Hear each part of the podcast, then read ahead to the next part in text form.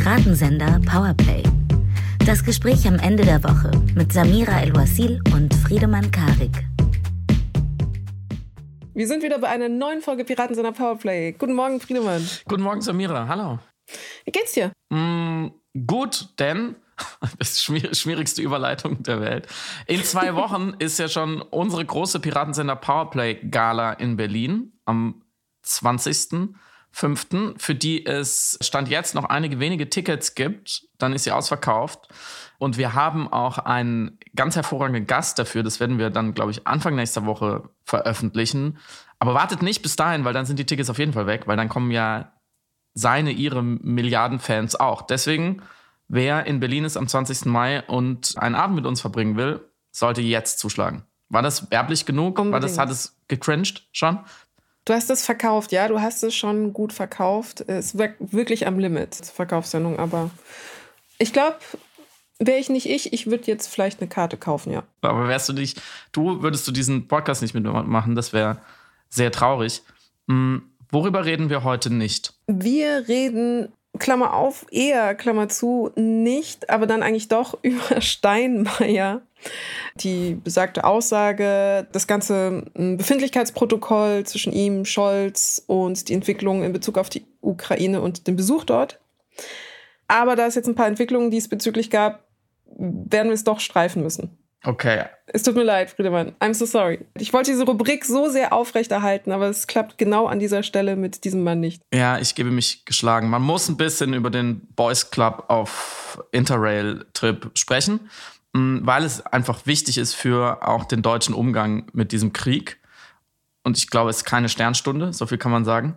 Mm, und Zweitens sprechen wir natürlich auch ein bisschen, ist das richtige Modalverb, müsste sein, wir müssen sprechen über die diversen offenen Briefe und geschlossene Weltbilder, die sich äh, darin mhm. geäußert haben. Wir werden das nicht in allerlängster Länge nochmal ausbeuten, was die Alice Schwarzes dieser Welt dann dazu noch von sich gegeben haben. Aber diese Episode äh, soll eine Episode der Versöhnung sein. Zumindest habe ich das jetzt gerade gesagt und Samira nickt.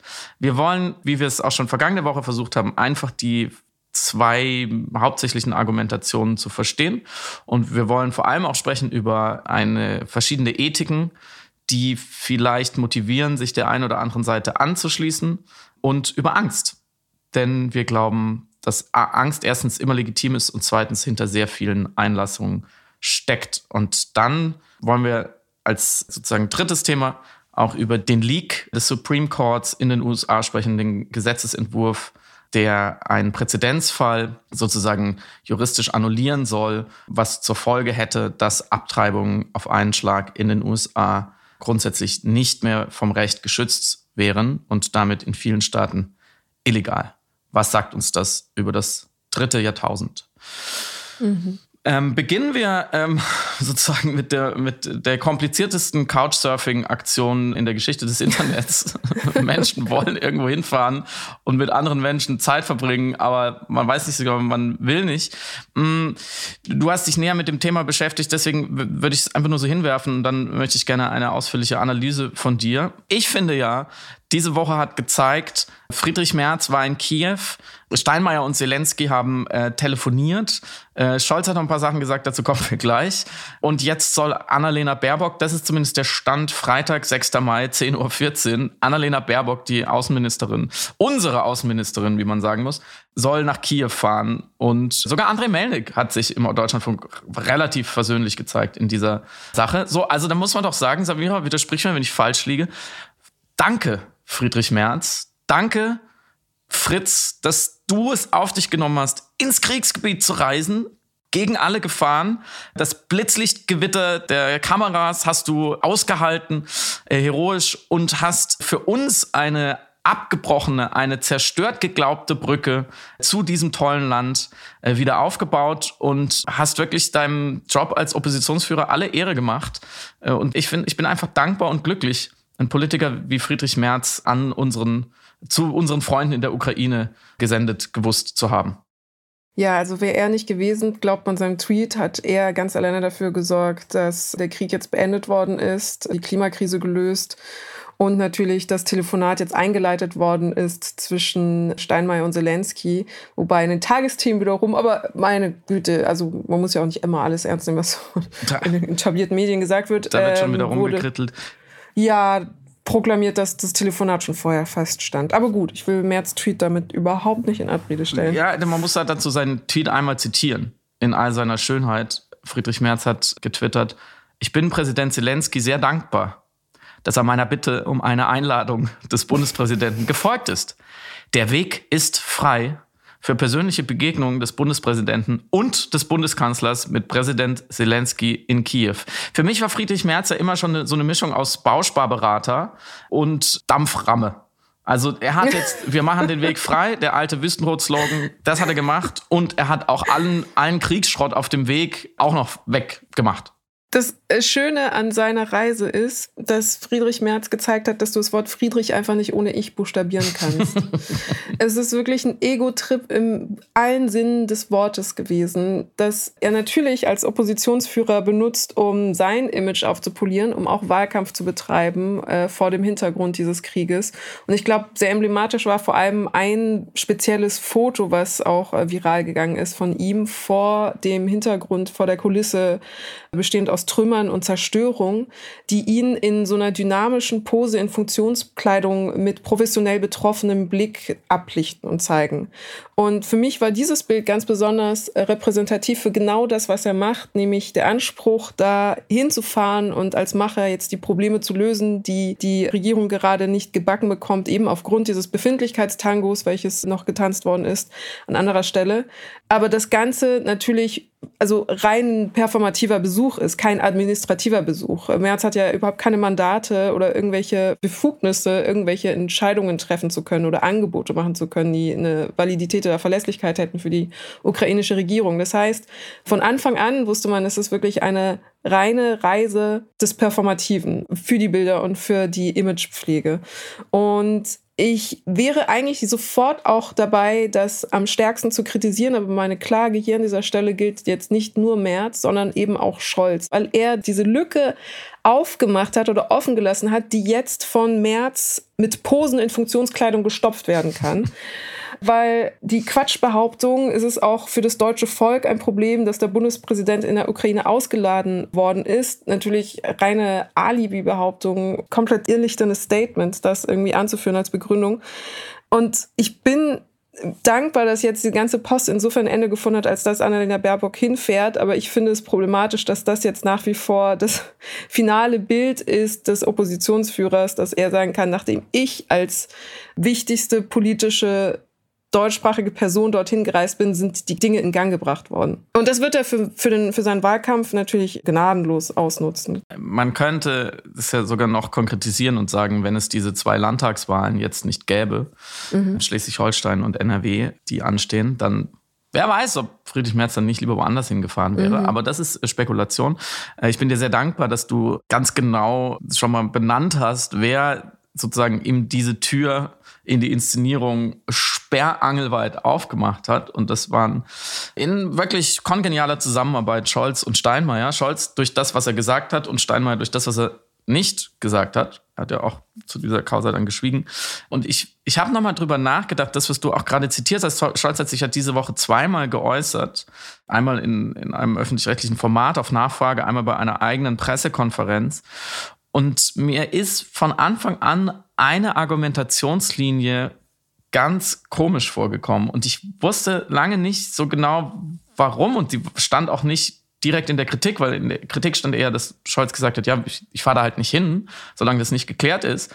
Aber die Begründung fand ich eigentlich noch viel seltsamer, hm, dass er nämlich mehrmals auf die große demokratische Legitimierung des Bundespräsidenten Steinmeiers abgestellt mhm. hat. Mhm. Er hat bei seiner ersten Wortmeldung gesagt, der wäre mit überragender Mehrheit oder hervorragender Mehrheit gewählt worden. Ich glaube, es waren 76 Prozent in der Bundesversammlung bei der letzten Wahl von Steinmeier im Januar. Das ist nicht besonders gut für einen Bundespräsidenten, muss man dazu sagen. Ich glaube, sowohl Gauck als auch Wulff hatten mehr. Gauck bin ich mir ganz sicher. Also Scholz argumentiert mit etwas, was sich sehr schnell zumindest als Übertreibung entlarven lässt, was er ja wissen muss. Ich glaube nicht, dass Olaf Scholz nicht weiß, nicht, nicht googeln kann, wer wie viel Prozent hatte. Aber das Argument ist ja an sich schon instabil, weil es, finde ich, für diesen Vorgang zwischen der Ukraine und Deutschland, zwischen Steinmeier und Zelensky, völlig egal ist, wie mhm. viele Stimmen dieser Bundespräsident bekommen hat von der Bundesversammlung. Er ist ja nicht mal, noch nicht mal direkt gewählt vom Volk. Es, ist, es kann der Ukraine egal sein, es ist mir egal, es kann Scholz egal sein, es kann Steinmeier egal sein.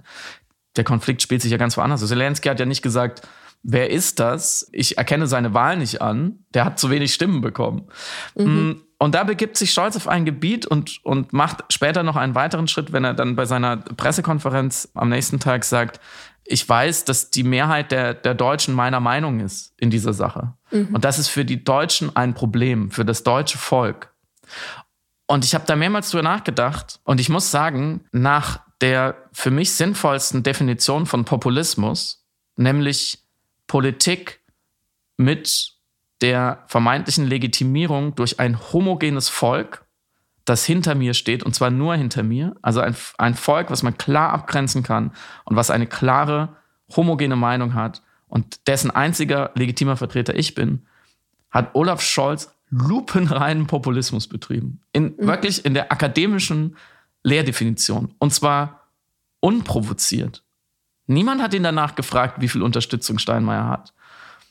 Er hätte sonstige Argumente anführen können, hat er auch gemacht, aber das hat er zentral wiederholt. Und da bin ich immer noch ratlos. Warum macht er das? Du stellst genau die Frage, die ich mich auch gestellt habe, nach genau diesem entscheidenden Satz. Warum diese Rechtfertigung zu dieser Stelle?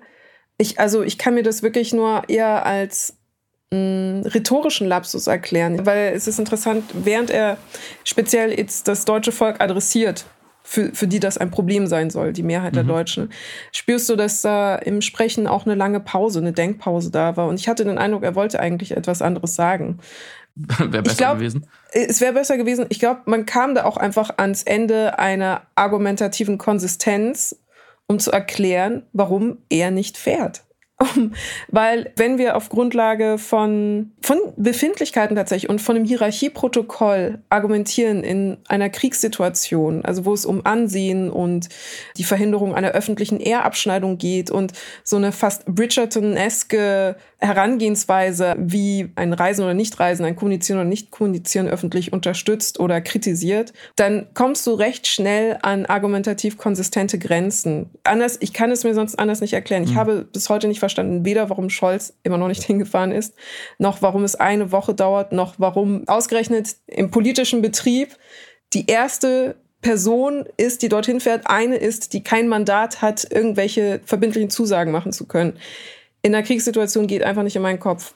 Scholz hat wörtlich gesagt, ich weiß mich da einig. Ich glaube mit so fast jedem in Deutschland. Nun gut, jemand anderes hat sich vielleicht gedacht, bevor ich solchen Quatsch erzähle, sage ich lieber gar nichts, nämlich Frank-Walter Steinmeier. Was im ersten Moment könnte man ihm als kluge Zurückhaltung auslegen. Spätestens aber in dem Moment, wo der Bundeskanzler vor laufenden Kameras sagt, ich fahre da nicht hin, man kann ja vielleicht noch einmal den Kontext herstellen, in ein von einem Angriffskrieg überzogenes Land, was um unsere Hilfe fleht und was ihn ausdrücklich eingeladen hat und in dem andere Regierungschefs sich die Klinke in die Hand geben, Klammer auf, dem wir vielleicht aus historischen Gründen ganz besonders einen Besuch schulden, Klammer zu. Scholz fährt da nicht hin und Steinmeier hat gar nichts dazu gesagt. Wenn er hätte Format zeigen wollen, hätte er auch irgendwann mal in den letzten zehn Tagen sagen können, Leute, ist alles schön und gut. Danke, Olaf, dass du für mich einstehst, aber es ist Krieg. Das ist größer als ich und ist vielleicht sogar auch größer als das Amt des Bundespräsidenten. Und bitte, der Bundeskanzler soll bitte dahin fahren, vor allem nicht wegen mir nicht. Den Rest klären wir später. Also, mhm. es ist ja so, wie bist eingeladen bei, beim Geburtstag deiner, deiner, deiner Ex-Partnerin, deines Ex-Partners und dein äh, Partner sagt dann irgendwann so, ey, also wenn du dann keinen Bock hast hinzugehen, dann geh nicht hin, aber nicht wegen mir. Mhm, so, du mhm. musst jetzt nicht für mich äh, da nach vor riskieren. Das ist wirklich so gute Zeiten, schlechte Zeiten Niveau, dann dieses beleidigte Schweigen. Und es wäre irgendwie, er hätte sich ja zumindest auf der Ebene der Etikette rehabilitieren können damit. Und da scheint ja wirklich die, die Beleidigtheit so tief zu stecken, dass ich auch schon wieder finde, wenn Andrei Melnik dann, der ukrainische Botschafter, sagt, Scholz ist eine beleidigte Leberwurst und das wird als Beleidigung aufgefasst. Ich finde ehrlich gesagt, das ist der einzige äh, in sich konsistente Schluss. Weil du hast eben die Inkonsistenz beklagt. Ähm, das wäre für mich eine Erklärung. Oder er hat wirklich nochmal, und da wird es eben so problematisch, finde ich, dass man schon wieder beim Bundeskanzler anfängt zu spekulieren und sagt, oh, da gibt es einen anderen Grund, warum ja. er nicht nach Kiew will. Ja. Wie, wie sehr kann sich ein Mensch verweigern? Jetzt sind, wird telefoniert, alles wird ausgeräumt, alles, was er als Gründe dagegen gesetzt hat, ist, ist aus dem Weg geräumt. Was ist die Konsequenz? Eine gewisse Annalena Baerbock fährt. Annalena Baerbock ist nicht Bundeskanzlerin, so als ich das letzte Mal geschaut habe. Und sie ist auch Vielleicht ist sie auch mit eingeladen. Vielleicht ist jetzt ab jetzt jeder quasi unter Bundeskanzler alle, alle mit eingeladen. Aber eigentlich sollte ja Scholz fahren. Ja. Warum versteckt er sich? Ich verstehe es nicht. Du siehst mich hier ratlos mit dem Kopf schütteln. Hm. Das sind die Momente, wo ich sehr gerne mit dir darüber spekulieren wollen würde, ob es irgendein militärstrategischen oder einen diplomatisch äh, elaborierten Plan gibt, der das in irgendeiner Form sinnhaft machen würde. Das sind die Momente, wo ich denke, da könnte ich ganz kurze Verschwörungstheoretikerin werden, weil wenn mhm. man mir eine sinnvolle Erklärung dafür bieten würde, würde ich die dankend äh, mit offenen Händen annehmen und sagen, ah, okay, it makes sense now, klar, natürlich musste er da bleiben, weil ähm, er schon geheime Gespräche mit Austin hat und sie sich darüber geeinigt haben, dass sie sich ganz woanders heimlich in Oslo treffen oder ich weiß es nicht, ich wüsste es so gerne. Ich also aus, weil, warum mich das auch umtreibt, ist, aus verschiedenen Ebenen ergibt das nicht Sinn oder ist das so kontraproduktiv, sowohl auf der, wie gesagt, militärstrategisch, auf der diplomatischen Ebene, auf der performativen Ebene, auf der innenpolitischen Ebene. Also auch, wenn wir schon von der deutschen Bevölkerung sprechen, die schaut, behaupte ich mal, auch mit eher irritierten Blick Richtung Scholz und versteht eben dieses viktorianische Hofgebaren nicht, wo irgendwie erstmal mhm. Stellvertreter der Stellvertreterin vorgeschickt werden müssen, bevor es irgendwie zum direkten Austausch kommen kann. Oder wo wirklich zwei Wochen um ein Telefonat gerungen werden muss. Mm, I don't know. Okay.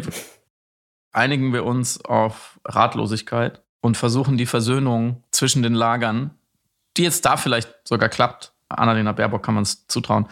Versuchen wir die diese Versöhnung woanders noch zu applizieren. Mhm. Ich habe vorhin versprochen, dass wir im Themenbereich offene Briefe, deutscher Diskurs und der Krieg in der Ukraine nicht weiter versuchen werden, die ich zitiere, die bösen Gräben in der Gesellschaft weiter zu vertiefen und die Spaltung und das zerrissene Tischtuch und so weiter, was diese ganzen schwachen Metaphern, die am Ende nicht zutreffen, auch ausdrücken wollen. Es geht einfach darum, dass nach dem Austausch dieser beiden offenen Briefe, der erste, den wir vergangene Woche schon besprochen haben, von Alice Schwarzer und Co., gegen Waffenlieferung und dann initiiert von Herrn Füchs den quasi Gegenbrief, auch von vielen äh, KünstlerInnen und Intellektuellen unterschriebenen Brief äh, für Waffenlieferung, also für den aktuellen Kurs sozusagen, dass nach dem Austausch aller Argumente, glaube ich, es gut tut, verstehen zu wollen und einen gemeinsamen Grund finden zu wollen. Und ich finde als allererstes wichtig, weil es auch in manchen Äußerungen dann explizit wurde, dass man über Angst spricht. Mhm.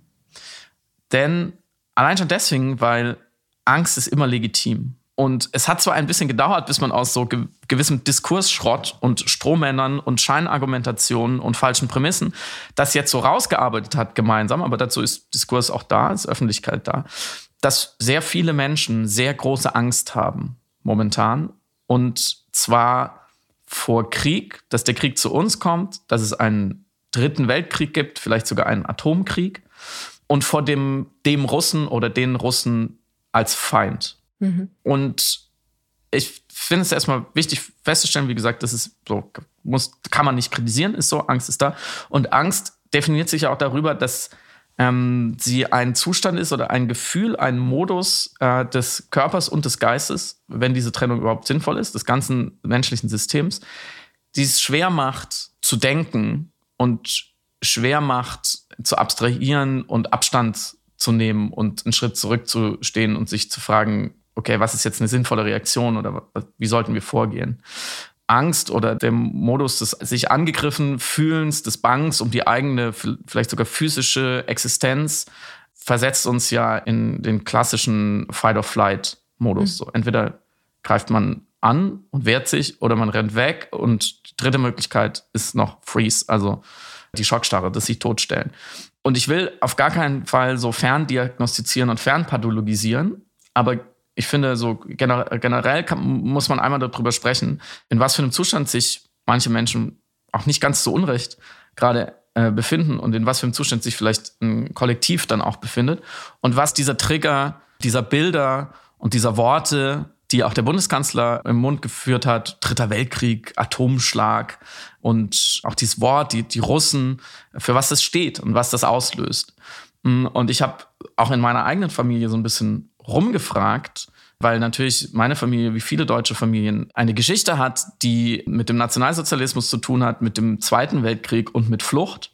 Sehr viele Deutsche sind ja damals geflohen, die allermeisten aus dem Osten nach Westen, aus den sogenannten Ostgebieten, aus dem besetzten Polen und dann den späteren, der späteren DDR nach Westen, weil der Russe kam, wie man sagte und später auch immer noch wieder gesagt hat. In meiner Familie ist es ein bisschen besonders, weil meine Großmutter tatsächlich aus dem Westen geflohen ist, aus Straßburg, aus dem besetzten oder annektierten Elsass.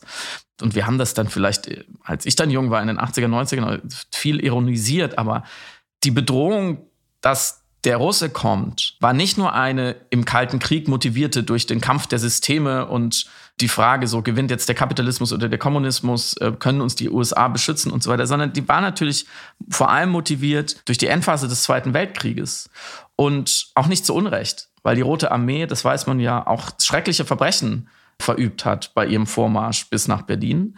Sehr gut dokumentiert sind Vergewaltigungen, sowohl äh, historisch dokumentiert als auch natürlich im kollektiven Gedächtnis. Viele Familien haben, haben eine Geschichte davon. Mm, und vieles wurde damals gerade aus Scham und, und schlechtem Gewissen und aus dem Bewusstsein, dass man ja selber den Krieg angefangen hat und selber auch nicht besser agiert hat. Übrigens auch gerade in der Ukraine oder in Polen oder in, in Belarus, in diesen Gebieten, wurde natürlich hochgradig verdrängt, mhm. auch um danach weitermachen zu können. Das heißt, da ist so, ich, ich drücke das laienhaft so vorsichtig aus, wie, wie ich nur kann. Da ist ein, Deutschland ist einfach nach wie vor, und das unterschätzen wir oft, einfach ein riesiger Schrotthaufen aus Traumata und Verdrängung. Und obendrauf so ein paar DAX-Konzerne und Autos. Das ist eigentlich Deutschland. Und das bricht in solchen Situationen natürlich auf eine Art aus. Ich habe zum Beispiel mit einer Person in meiner Familie gesprochen, die den Krieg nicht erlebt hat, später geboren wurde, aber die immer schon große Angst vor tieffliegenden Flugzeugen hatte. Panische Angst. Ohne Grund. Es gibt aus der äh, psychotherapeutischen Praxis und aus der Forschung sehr, sehr interessante Beispiele von vererbten Traumata. Das heißt, auch Leute, die heute 30, 40, 50 sein können, können von ihren Eltern und Großeltern Traumata geerbt haben, die man wirklich sehr, sehr kompliziert überhaupt erstmal rausfindet, weil man nicht weiß, wo sie herkommen. Und das sind teilweise dann Angstzustände, die sind real. Also die, die, das ist wie eine zweite Persönlichkeit mhm. fast schon. Und dagegen kann man auch nicht so viel tun. So, diese, dieser laienpsychologische Vorlauf, um einmal den Kontext zu setzen, dass wenn jetzt Menschen einen offenen Brief schreiben, der sehr viele falsche Prämissen setzt und sehr viele sehr fadenscheinige Argumente und sehr viel Paternalismus gegen die Ukraine, dass man auch mit einrechnen darf und kann, dass diese Menschen vielleicht einfach sehr, sehr große Angst davor haben, dass in Anführungszeichen der Russe kommt. Sich aber dann im Sinne eines politischen Diskurses diese russische Armee oder diese russische Bedrohung wie so ein wildes Tier zu denken, was man sowieso nicht kontrollieren kann und vor dem man am besten wegläuft oder sich eben totstellt, ist natürlich nicht sinnvoll. Das muss man auch sagen. Und ich finde, in den Äußerungen, die gefolgt sind auf diesen offenen Brief von den Initiatorinnen und UnterzeichnerInnen, von Edgar Selge, von Juli C., von vielen anderen, von Alice Schwarze, will ich überhaupt nicht reden, die die Ukraine mit Ungarn verwechselt hat, aber lassen wir das. Die hatten ja alle nochmal die Gelegenheit, oder viele davon, wahrscheinlich alle, aber manche haben sie genutzt, sich zu äußern. Und es hat es nicht besser gemacht, mhm. ehrlich gesagt. Da muss man auch so strikt sein und sagen, sie haben sich in meinen Augen eigentlich nur wissensfreier, ratloser und eigensinniger gezeigt, als dieser Brief ohne, ohnehin schon formuliert war. Aber zwei Dinge fand ich daran wichtig.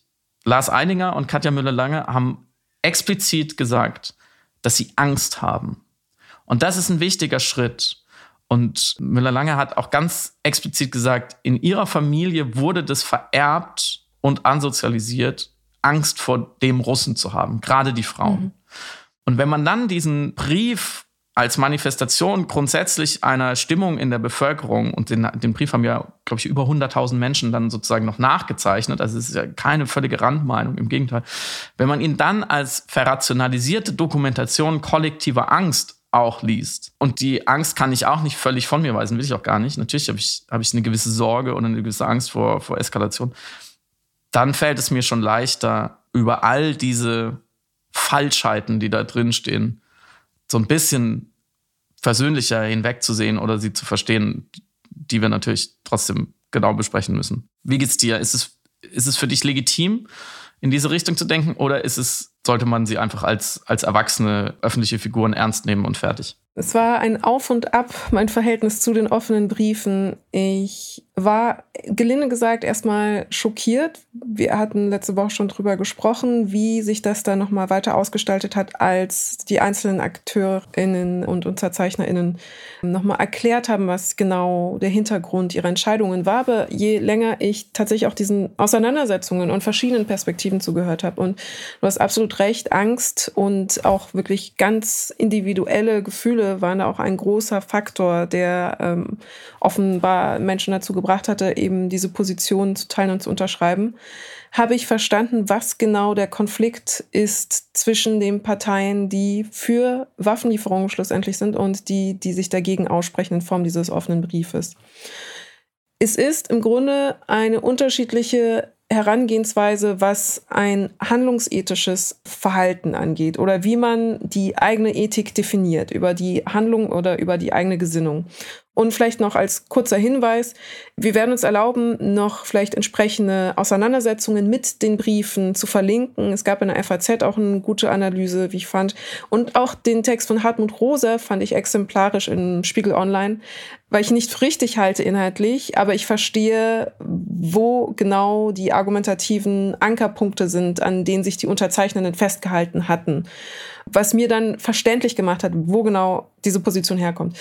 Und das war ein Faktor, der für mich sehr wichtig war, um das zu, zu verstehen. Ich wollte wirklich einfach nur begreifen, wie man der Ansicht sein könnte, der Ukraine, der ukrainischen Regierung, der Bevölkerung keine Möglichkeit auf Selbstverteidigung durch Ablehnung der Lieferung schwerer Waffen zur Verfügung zu stellen.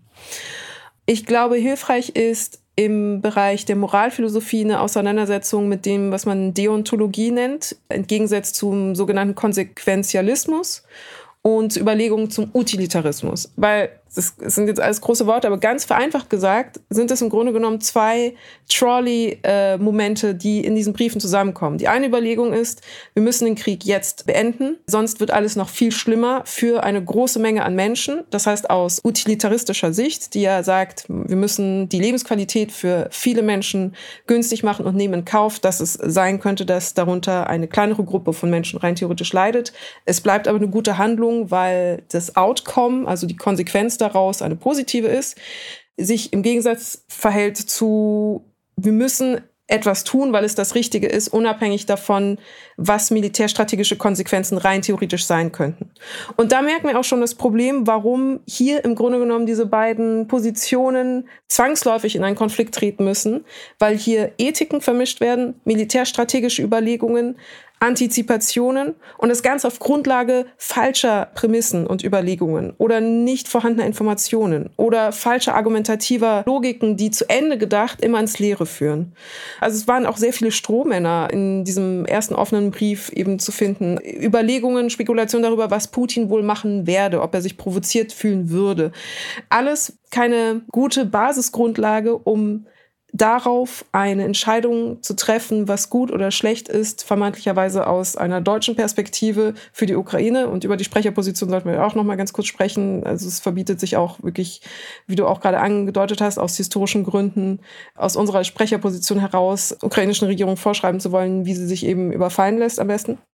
Aber aus dieser Vermischung der Ethiken und der Haltungen der einzelnen Unterzeichnenden und eben eine Basis bestehend aus Unwissenheit, Angst und Spekulation und vielleicht falscher oder richtiger Antizipation, wir können es jetzt noch nicht sagen, entstand dieser Konflikt.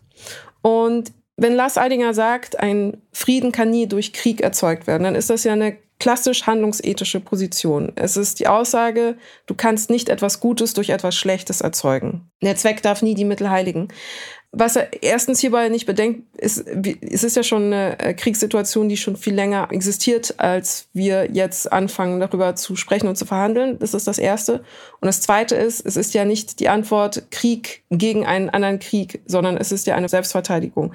Und das sind utilitaristische Entscheidungen oder Überlegungen, die am Ende diesen beiden Briefen nicht mit reingedacht worden sind. Also wenn gesagt wird, über längeren Zeitraum haben wir die Situation, dass das eskalieren könnte und dadurch würden noch mehr Menschen sterben oder die Wahl der Mittel ist keine gute, weil Gewalt ist nie eine Lösung oder Krieg ist keine Lösung. In all diesen Überlegungen, auch in dem zweiten offenen Brief, der sich für die schweren Waffenlieferungen geäußert hat, fehlte mir dann immer am Ende dieser Gleichungen, also dieser Nutzenabwägungen, dieser militärstrategischen Nutzenabwägungen oder dieser ethischen Überlegungen, welches Instrument, welche Waffe, welches Mittel ist das Richtige, die fehlte mir immer die Einberechnung der Kosten, die der Ukraine auferlegt werden, zu tragen in beiden Versionen der Überlegung, in den verschiedenen Szenarien. Das sind Kosten, die in diesen ethischen Gleichungen nicht mit eingepreist worden sind. Hätte man die noch mit reingerechnet, dann wären die ähm, regelutilitaristischen Überlegungen, die hier vollführt worden sind, auch im ersten Brief, anders ausgefallen.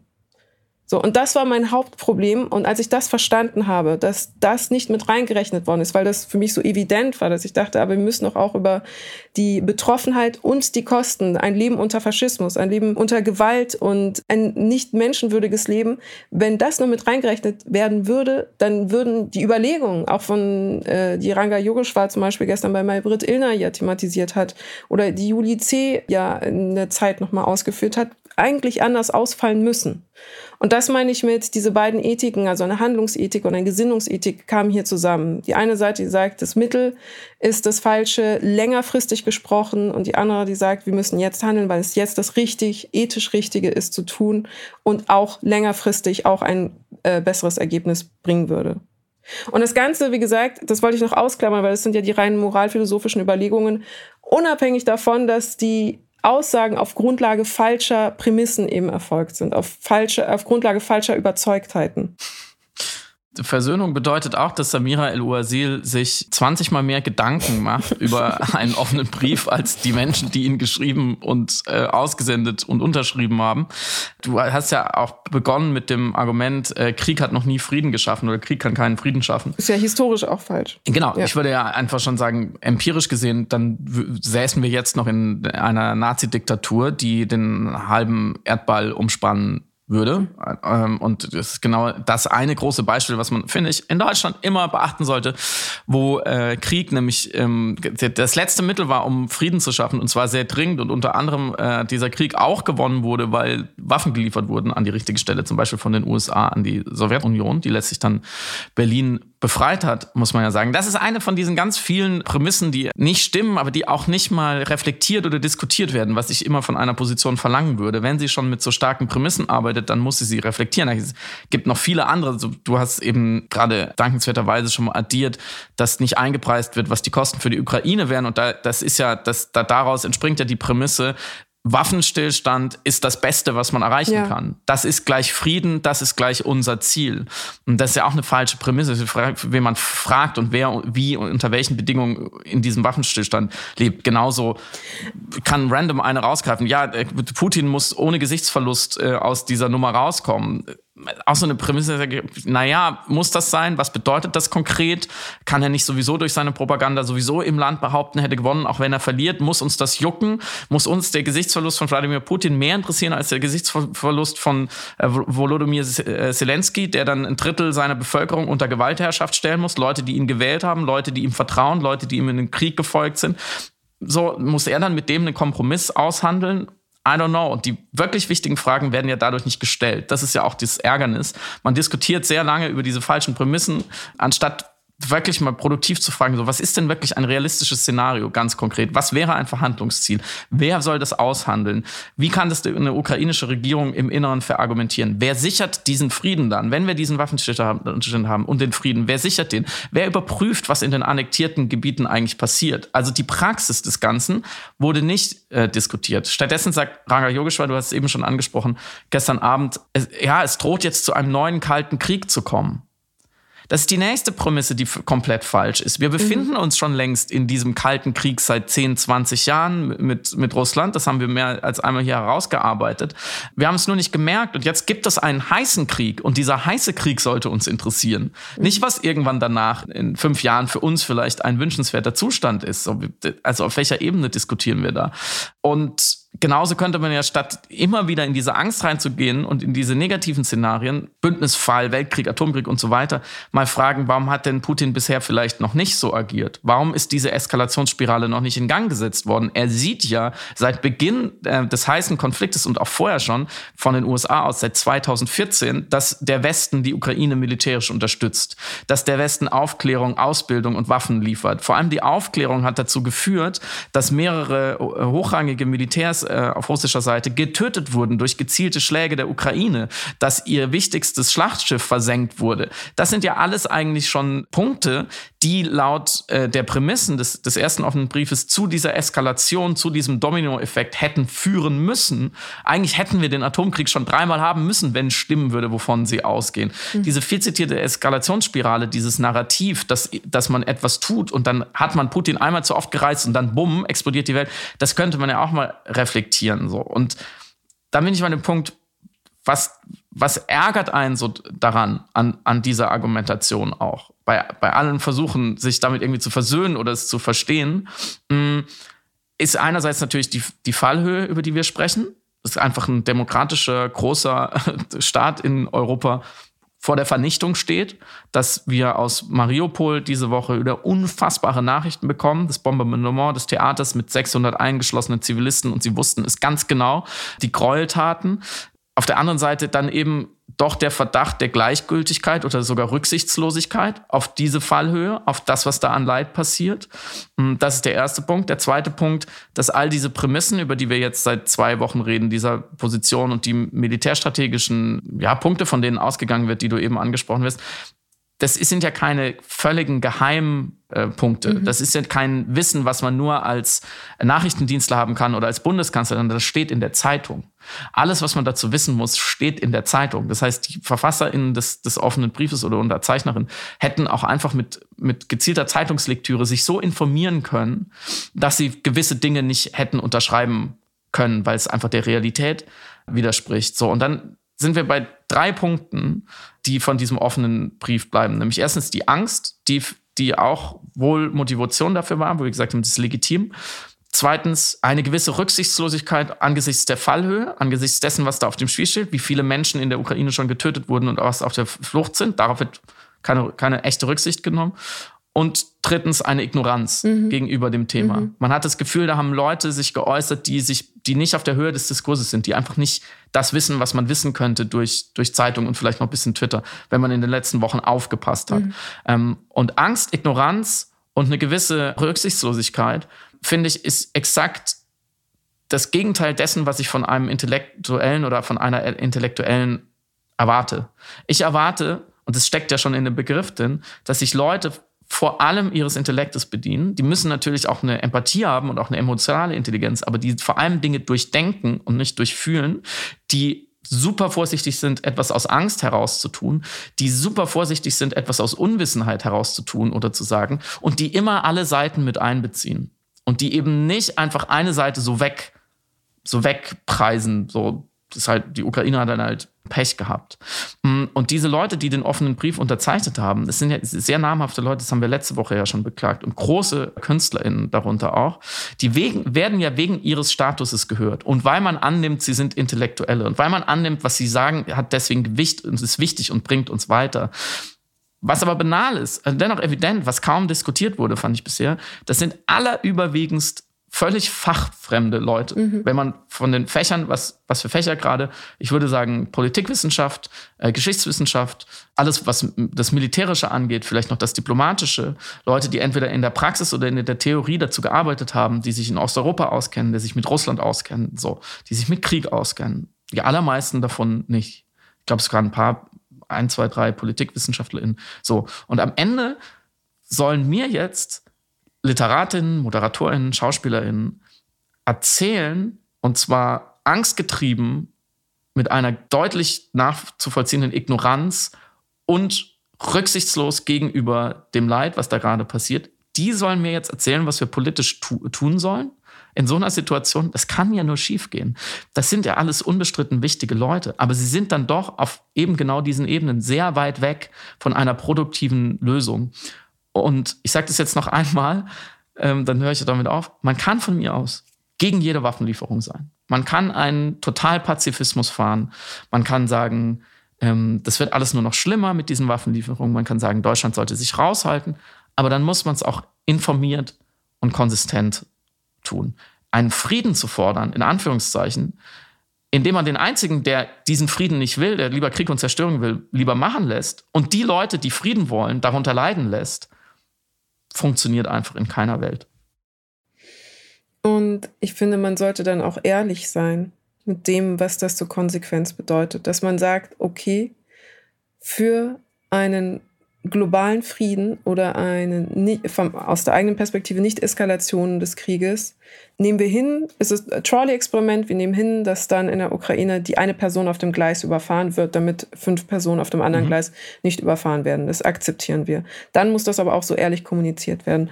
Und bei dem Wort rücksichtslos, es ist in der Handlung rücksichtslos. Ich glaube, die Intention ist, wie gesagt, ja eben genau aus der Perspektive der Aussprechenden keine rücksichtslose, so ganz im Gegenteil, eine auf längere Zeitachse gesprochen rücksichtnehmende gesamtstrategische Situation. Da sind wir dann wieder bei dem Konflikt einfach zweier Haltungen, was Pazifismus bedeutet, was Handlungsethik bedeutet und was es bedeutet, Frieden herstellen zu wollen im Schatten eines Faschisten. Vielleicht lernen wir da heraus, wem man so zuhören sollte und wem nicht, wenn ich das so sagen darf. Mm, lass uns unbedingt noch über unser drittes Thema sprechen, mhm, mh. weil wir uns natürlich hier wieder mitschuldig machen, indem wir in aller Ausführlichkeit zwei äh, diskursive Vorgehen jetzt äh, besprochen haben, die wir beide ähm, manchmal vielleicht ein bisschen abschätzig als ein bisschen unnötig äh, darstellen. Insofern ähm, muss man immer darauf achten, äh, dass man dann auch nur über andere Dinge redet.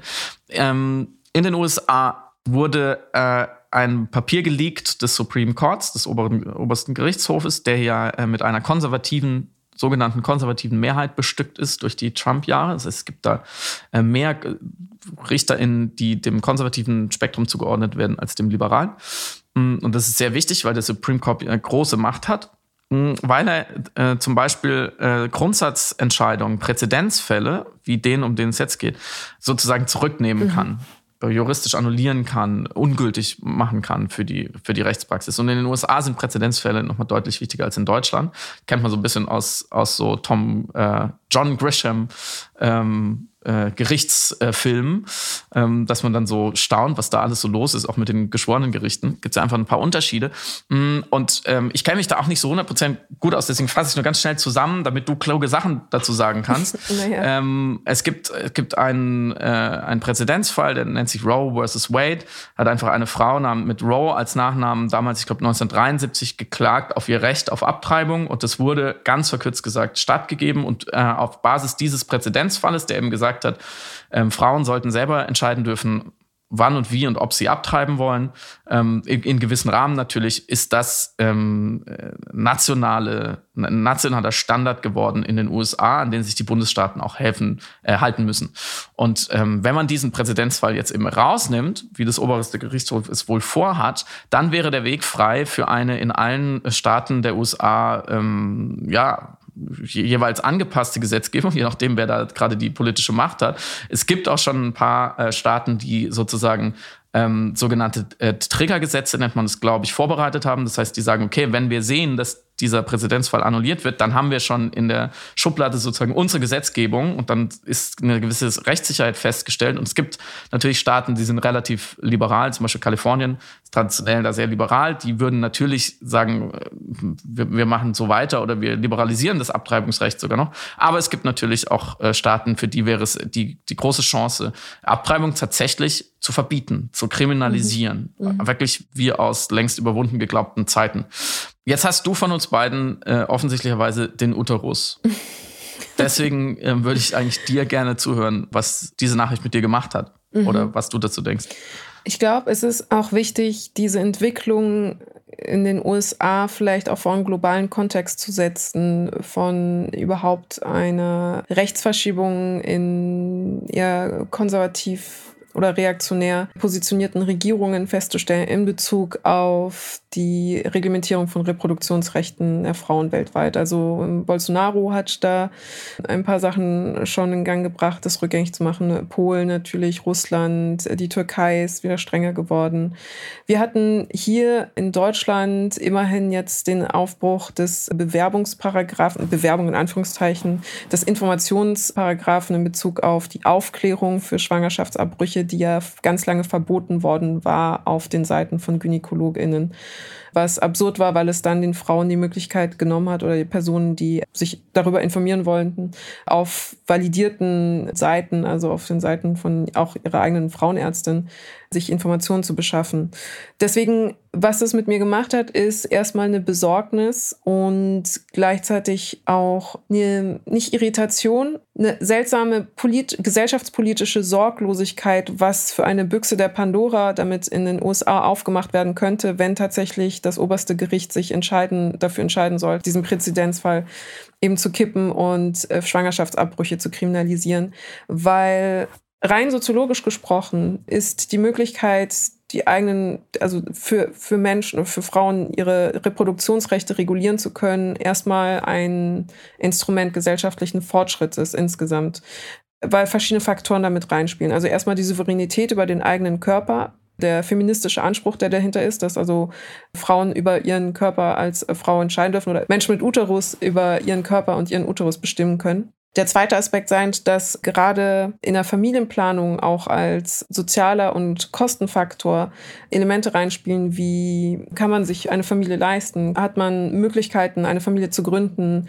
Hat man psychologische oder ökonomische oder emotionale Entscheidungen, ähm, die absolut valide machen, dass man sich erstmal gegen ein Kind entscheiden möchte, die mit dieser Entscheidung komplett weggewischt werden und damit Frauen gerade aus einkommensschwachen Milieus zwingt, entweder sehr, sehr kostenintensiv dann Schwangerschaftsabbruch unter sehr gefährlichen Umständen woanders zu machen oder sie daran hindert, es überhaupt machen zu können. Das heißt, sie dennoch zwingt, dann Mutter zu werden, obwohl sie das vielleicht zu dem Zeitpunkt nicht können oder nicht möchten. Mhm. Und das sind alles Faktoren, die eine Gesellschaft insgesamt destabilisieren. Also jede Form von im Grunde genommen körperlicher Freiheitsreduktion, und das ist eigentlich damit gegeben, führt erstmal zu einem Regress, führt erstmal zum Rückschritt der Gesellschaft.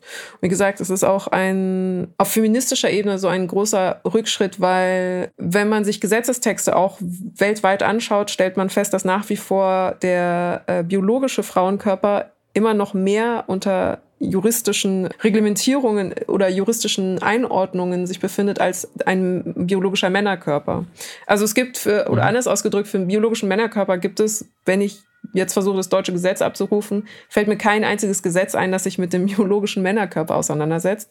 Wohl aber eben äh, mit dem Körper von Frauen und mit dem äh, Körper von transgeschlechtlichen Personen. Mhm. Und das ist erstmal ein Fakt. Das ist ganz wertvoll gesprochen, juristisch gelesen ein Fakt. Da gibt es einfach eine unterschiedliche Behandlung, je nachdem, welchen Geschlechts du bist, im deutschen Gesetz verankert. Das ist erstmal unfair. Also ist, ich würde erstmal sagen, das ist ungerecht.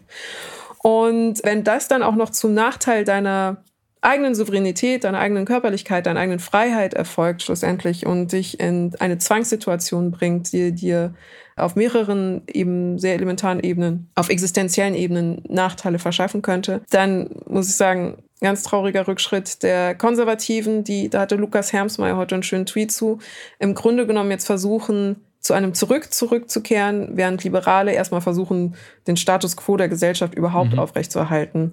Und die Idee dahinter seiend, gerade bei eben Reaktionären und auch Regierungen weltweit, man geht ein paar Schritte wieder zurück, um jetzt nun dann die Weichen neu zu legen für eine andere konservative Richtung, in die man gehen möchte. Aber dafür muss man die Zeit erstmal ein bisschen zurückdrehen, was für mich furchtbar, mhm. furchteinflößend ist.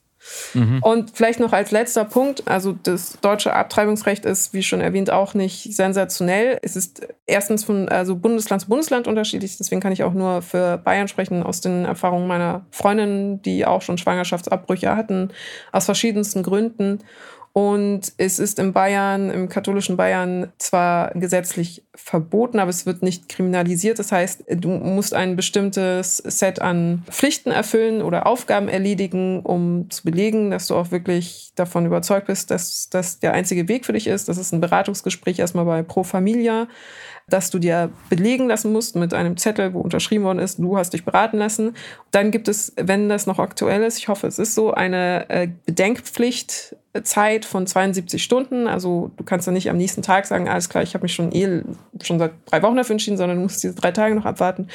Und dann kannst du dich an eine Praxis wenden. Und da ja ganz lange eben verboten war, dass ähm, gynäkologische Praxen damit äh, darüber informieren durften oder darüber erstmal nur in Kenntnis setzen durften, dass sie das machen, dass sie das überhaupt ausführen als Tätigkeit, kriegst du von der Pro Familia dann so eine Liste und eine Freundin hat mir dann diese Liste auch gezeigt. Das ist dann so eine handschriftliche Liste von so drei Adressen und diese Liste wird dann immer fotokopiert ähm, mhm. und wird dir dann gereicht und sagt dann, diese drei Praxen machen das gerade. Mhm. Und mhm. Und es ist, es ist für eine Frau, die sich dann in einer Situation befindet, die sowieso einer emotionalen und in dem Moment auch körperlichen Belastung, also gerade auch zu Beginn des ersten Trimesters auch nochmal in körperlich auch anderen Zustand ist, nicht demütigend, äh, aber schon aufreibend, diese, diese Schritte der Selbstlegitimierung vor dem Staat gehen zu müssen an verschiedenen Stellen, bevor sie etwas machen kann, was eigentlich nur sie etwas angehen müsste, was nur ihren eigenen Uterus angeht. Denk dir das so, Friedemann, als hättest du äh, irgendwas mit deinem Penis und du müsstest dann erstmal vier Behördengänge machen und dann kriegst du linkisch im Kreisverwaltungsreferat dann nochmal so ein abgeheftetes Blatt B12, was gelb ist, mit irgendwie, dass du noch unterschreiben musst und mit diesem Zettel gehst du dann nochmal zu einer anderen Instanz und dann erst kannst du irgendwie das machen, was dich gerade körperlich in irgendeiner Form beschäftigt, so. Und das ist so ein für mich auch anachronistischer Eingriff des Staates in die eigene Biologie mhm. schlussendlich, in die eigene Körperlichkeit. Klammer auf, ich verstehe auch die ethischen äh, Diskussionen darüber, ob jetzt religiöser Natur oder moralphilosophischer Natur. Ich halte auch absolut sinnvoll, über die Definition von Leben, Beginn des Lebens nachzudenken. Das ist nicht nur auf Ebene der Reproduktionsmedizin relevant, sondern auch in anderen Bereichen zum Beispiel eben beispielsweise Klonung extrem wichtig ist, äh, zu überlegen, ab wann fangen Zellen an, ein Mensch zu sein. Das sind alles Überlegungen, die ich mich natürlich auch auseinandergesetzt habe. Nichtsdestotrotz ja. bin ich persönlich in der Position immer noch, der Körper, der davon betroffen ist, der muss die Souveränität darüber behalten dürfen, was mit ihm ist und nicht der Staat. Klammer zu. Ja, der war, ich bin dir dankbar, dass du die ethischen Fragen noch angesprochen hast. Das stecken ja ein paar Dilemmata drin. Das würde jetzt hier zu weit führen. Das können wir dann anders vielleicht mal besprechen. Ich finde das auch sehr wichtig. Äh, das zu diskutieren ist auch einfach interessant. Es muss auch nicht immer gleich so problembeladen sein. Es ist auch einfach interessant, finde ich, sich damit auseinanderzusetzen. Wo beginnt für mich eigentlich Leben? Mhm. Ähm, ich, ich würde das auch gerade, finde ich, dass Männer das diskutieren und bedenken müssen, weil sie nun mal einfach die eine Hälfte dazu auch liefern, ähm, im, jetzt im Standardfall ich wäre immer vorsichtig, das als Mann entscheiden zu wollen. Ich glaube, das ist ja genau das Problem, dass sich hier eine unselige äh, Praxis fortsetzt über Jahrtausende, dass, dass Männer dann da, darüber entscheiden, was Frauen dürfen und was nicht. Mhm. Äh, dadurch in letzter, in letzter Instanz. Und das habe ich wirklich auch gelernt durch äh, mein erstes Buch, Wie wir lieben, wo ich mir angeschaut habe, was hat eigentlich Sexualität und, und Liebe und Romantik für eine Entwicklung hinter sich und für eine Geschichte, jetzt nicht über die letzten 100 Jahre, sondern über die letzten 10.000 Jahre. Und es ist tatsächlich in diesem Kontext eine sehr alte, sehr unselige Tradition äh, der niedergelassenen Menschheit, der sogenannten zivilisierten Menschheit in den letzten 10.000 bis 20.000 Jahren, dass immer wieder Männer in die Körper der Frauen hineinregieren wollen mhm. und es auch tun. Ähm, auf verschiedenste Arten, auch in Rechtssystemen, nicht nur durch Krieg und, und Versklavung und Vergewaltigung, das sowieso, aber auch in von außen gesehen vermeintlich stabilen, vielleicht sogar halbwegs gerechten Gesellschaften, äh, diese Ungerechtigkeit immer weiter fortbestand. Also die Fragen, wer darf eigentlich Sex haben, wer darf sich fortpflanzen, mh, wer mit wem, unter welchen Umständen, wie viel, das war und ist das erste Herrschaftsinstrument mhm. aller möglichen Gesellschaftsformen und Gesellschaften und, und historischen Gesellschaften äh, neben Besitz und, und Kapital und Geld. Und diese, da habe ich verstanden, dass diese Misogynie, die sich bis heute fortsetzt, die ist nicht unbedingt also die, das ist natürlich auch eine Ideologie oder wird ideologisiert oder, oder religiös verbrämt. Gerade in den USA sind es ja, kann man sagen, Hardliner bis extreme religiöse Rechte, die genau diese, diesen äh, Rollback verantworten, äh, die diese Rechte wieder wegnehmen wollen. Aber das ist vor allem auch einfach Herrschaftsmittel mhm. und, und pure Machtausübung. Und deswegen auch in einer heutigen Gesellschaft, in einer spätmodernen Gesellschaft des dritten Jahrtausends ist es für mich einer der allerwichtigsten Maßstäbe, wie weit eine Gesellschaft wirklich entwickelt ist, wie gerecht sie ist, die Frage, wie geht sie mit den Körpern von Frauen um? Mhm. Und deswegen gibt es für mich keinen Zweifel oder habe ich mich auch sehr gefreut, dass die, die Ampelkoalition da einen Schritt weiter ist als Regierung vorher. Und äh, ich finde auch, dass in das, wie du ja auch ausgeführt hast, wir in Deutschland uns da auch nicht immer mit Ruhm bekleckert haben. Und dass ich hoffe, dass wir hier auf nicht einen Millimeter hinter die geplanten Novellen zurückgehen. Weil das, daran muss man sich äh, tatsächlich messen lassen. Das ist viel größer, viel, viel größer, als man auf den ersten Blick vielleicht denkt, dass man sagt, ach, die paar Zehntausend ähm, mhm. sollen sie halt besser verhüten. Ganz im Gegenteil, das berührt wirklich den Kern dessen, was, was wir menschenwürdiges Zusammenleben nennen. Wir haben früher immer einen äh, erfreulichen Ausstieg gefunden. Ja. Finden wir heute einen erfreulichen Ausstieg aus dieser Episode, Samira? Jein. Ich würde jedem empfehlen, es ist kein erfreulicher Ausstieg, aber ein informativer, jedem empfehlen, sich das äh, Jan Böhmermann Aufklärungsvideo über Flynn Klim ja? anzuschauen. Heißt er Flynn mhm. Klim? Kliman der Typ, der Kliman. Ja. Für mich in meinem Kopf jetzt für immer im Herzen äh, der, der Typ, der, für den ich keine Worte finde. Ob das die Definition eines erfreulichen Ausstiegs erfüllt, dass äh, investigativ aufgedeckt wurde, dass er mit Masken betrogen hat? Wohl, anscheinend. Ich dachte ja, du empfiehlst was anderes. Zwinker, zwinker was wir bis jetzt noch vergessen haben. Ach so, ja, natürlich. Klar, ab Dienstag gibt es die nächste Folge Piraten seiner Powerplay Plus. Diesmal bin ich wieder dran. Und wenn nicht noch weitere offene Briefe in die Welt geschrieben werden sollten oder irgendetwas anderes zu einem politischen Erdbeben führt, das unbedingt analysiert und zerdenkt werden muss in 20 bis 30 Minuten, werden wir uns mit der Scam-Culture in unserer Popkultur auseinandersetzen. Warum betrügen Menschen erstens und warum schauen wir ihnen so gerne dabei zu und warum werden aus Artikeln und Podcasts plötzlich sehr viele Serien und Filme?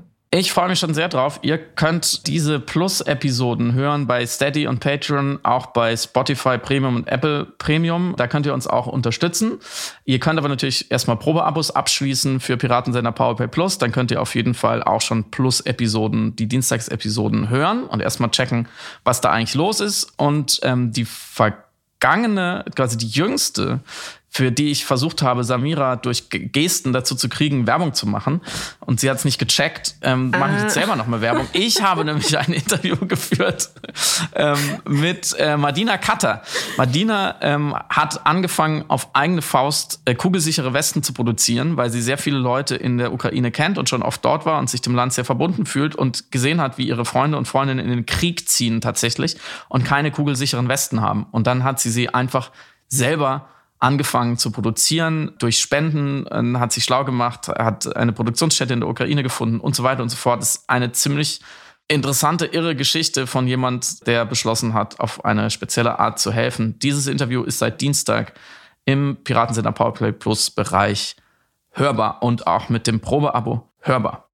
If there was no Russian army, there would be no war. And if there was no Ukrainian army, there would be no Ukraine. We really need to stop this aggressor. And since now, like U- Ukraine is standing for the whole world to protect the world order, it makes total sense to me to support this country as much as possible. Es lohnt sich unfassbar nur das Probeabo. Ihr könnt da ja auch sofort wieder kündigen. Ich meine, macht's nicht, aber ihr könnt es natürlich. Äh, aber es lohnt sich unfassbar alleine für dieses Interview, das einmal abzuschließen um reinhören zu können. Es ist wirklich ein krasses Interview.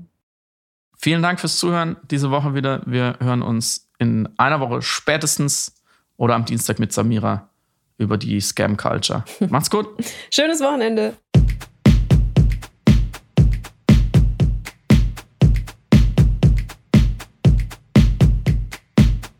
Du hörst Piratensender Powerplay. Das Gespräch am Ende der Woche mit Samira El-Wasil und Friedemann Karik. Piratensender Powerplay ist eine Produktion von Stereotype Media in Kooperation mit Yam Yam, der unsichtbaren Tupperbox für den diskreten Foodie. Du möchtest Yam Yam zwei Wochen lang kostenlos testen? Abonniere diesen Podcast überall und gewinne gutes Korma. Bon Appetit!